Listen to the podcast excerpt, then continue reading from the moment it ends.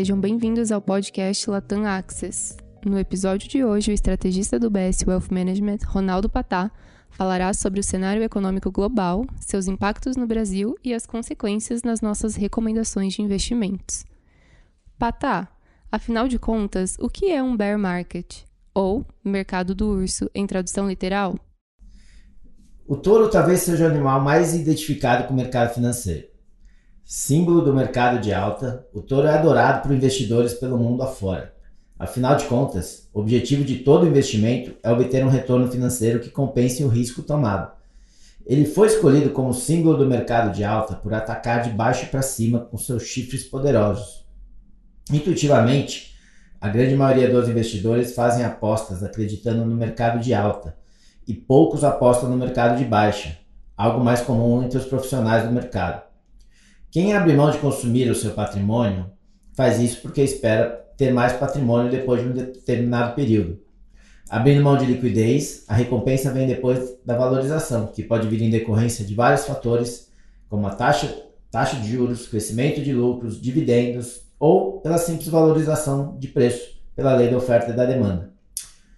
Acontece que o touro não vive sozinho nos mercados. Ele convive com a sombra de seu adversário e concorrente, o urso escolhido como símbolo do mercado de baixa, por atacar de cima para baixo, com suas garras aterrorizantes. O urso é o grande temor dos investidores.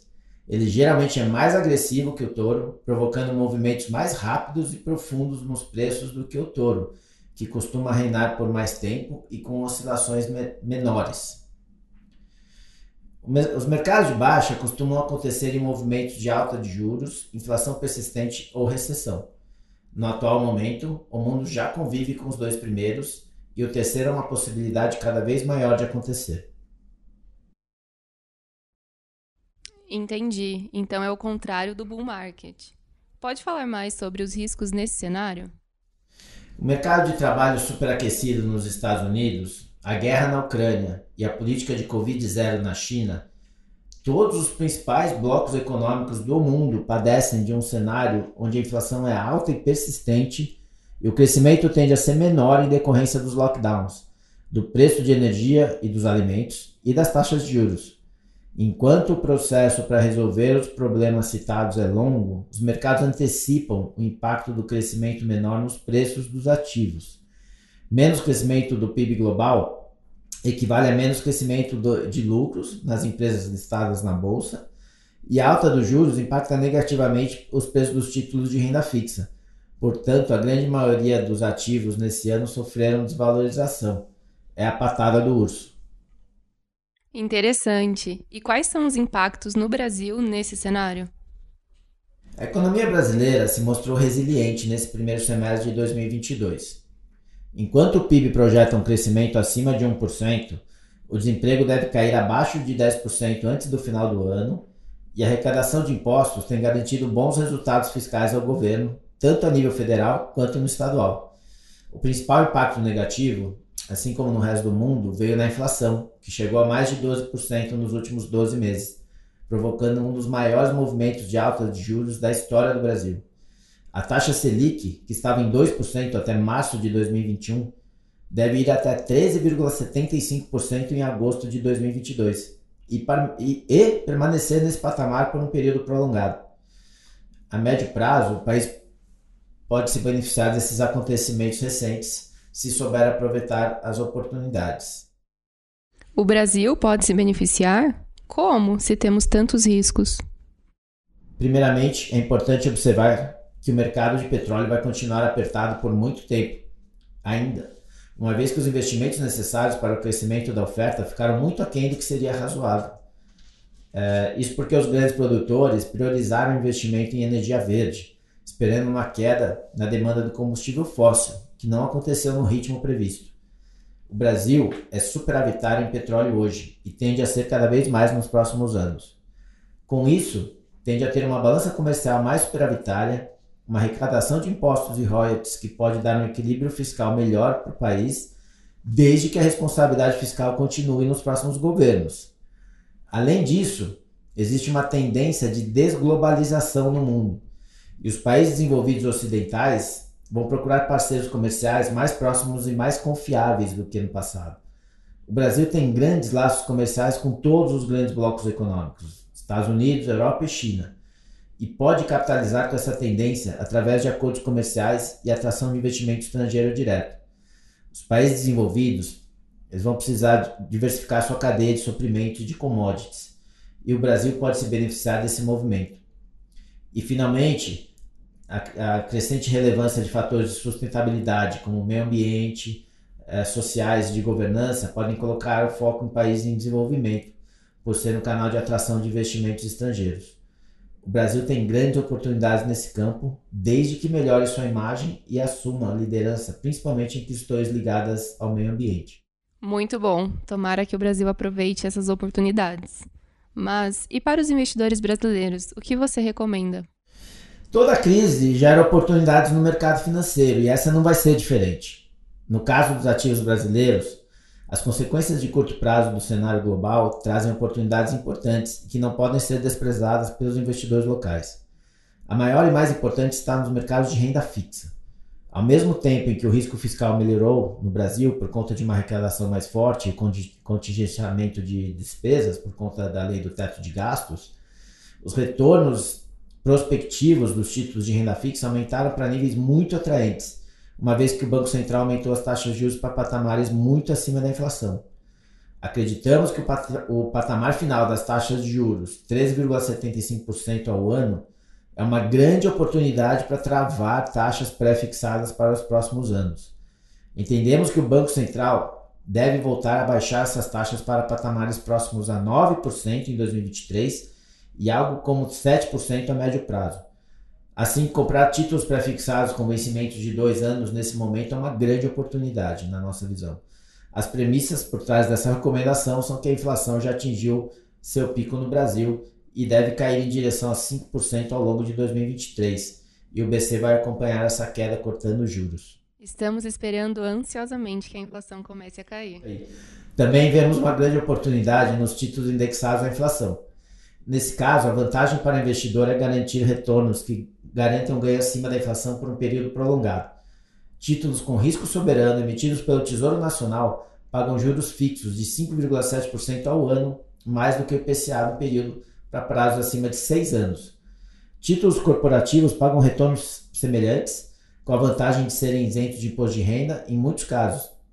Investidores devem montar um portfólio diversificado de títulos indexados à inflação nesse momento com o objetivo de garantir uma remuneração acima da inflação por um período prolongado e, ao mesmo tempo, se proteger caso a inflação permaneça alta.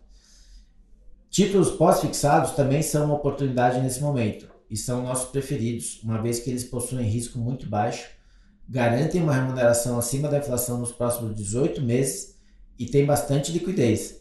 Esses títulos devem compor a carteira de todos os perfis de risco mas principalmente investidores mais conservadores.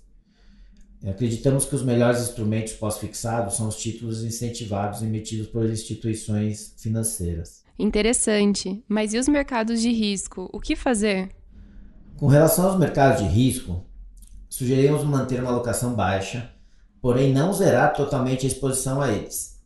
Podem prover uma rentabilidade diferenciada quando o mercado melhorar.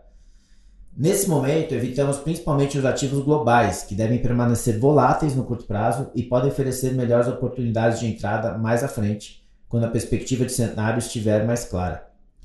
Após o aumento de 50 pontos básicos nas taxas em maio, o Federal Reserve promoveu uma elevação de 75 pontos base em junho, primeiro deste tamanho desde 1994 o Fed caracterizou como incondicional seu compromisso com o restabelecimento da estabilidade de preços. Em maio, a inflação ao consumidor nos Estados Unidos subiu para 8,6% ao ano, frustrando a esperança de que ela tivesse atingido o pico de 8,5% em março. O desafio para os bancos centrais é que as pressões inflacionárias atuam-se atuais situam-se principalmente em áreas da economia que estão fora do seu controle e aí, para compensar essas pressões, os bancos centrais vão precisar provocar desinflação ou deflação nas áreas de economia, da economia que eles podem controlar, reduzindo a demanda nos setores sensíveis à taxa de juros.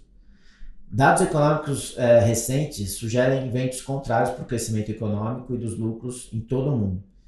Nesse interim, a política chinesa de tolerância zero à Covid-19 lança uma sombra constante sobre as cadeias de suprimentos, enquanto sua disposição de impor quarentenas abrangentes para evitar surtos e o risco geopolítico contribuem para as preocupações com a inflação e o crescimento. Muitos clientes nos perguntam o que fazer com a bolsa. Com relação à bolsa, recomendamos fortemente não reduzir a exposição nesse momento uma vez que os preços estão bastante atraentes nos patamares atuais. Entretanto, o cenário eleitoral e a falta de perspectiva de reformas nos deixa céticos com relação a uma reação da bolsa nos próximos meses. Acreditamos que a bolsa deve apresentar alta correlação aos mercados internacionais nesse momento, portanto, deve permanecer sem tendência ou até mesmo em tendência de baixa por mais tempo. Muito obrigada, Patá. Não deixem de conferir nossos outros episódios do podcast Latam Access no Spotify e no aplicativo de podcast da Apple. Até o próximo episódio! Os comentários do UBS Chief Investment Office são preparados e publicados pelo Global Wealth Management do UBS AG ou uma de suas afiliadas UBS.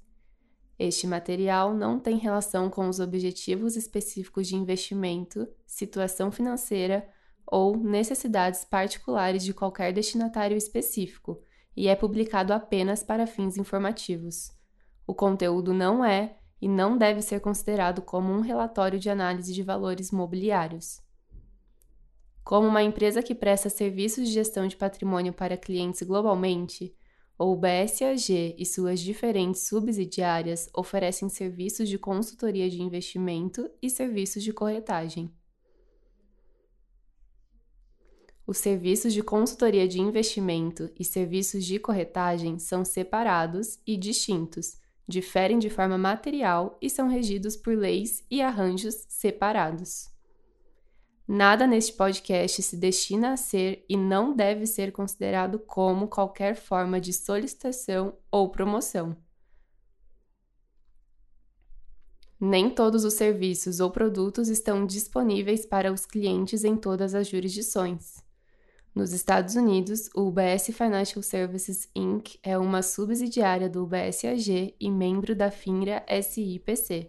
Para mais informações, visite nosso site em ubs.com/workingwithus. Para obter a informação legal completa aplicável aos comentários independentes produzido pelo UBS, visite nosso site em ubs.com/cio-disclaimer.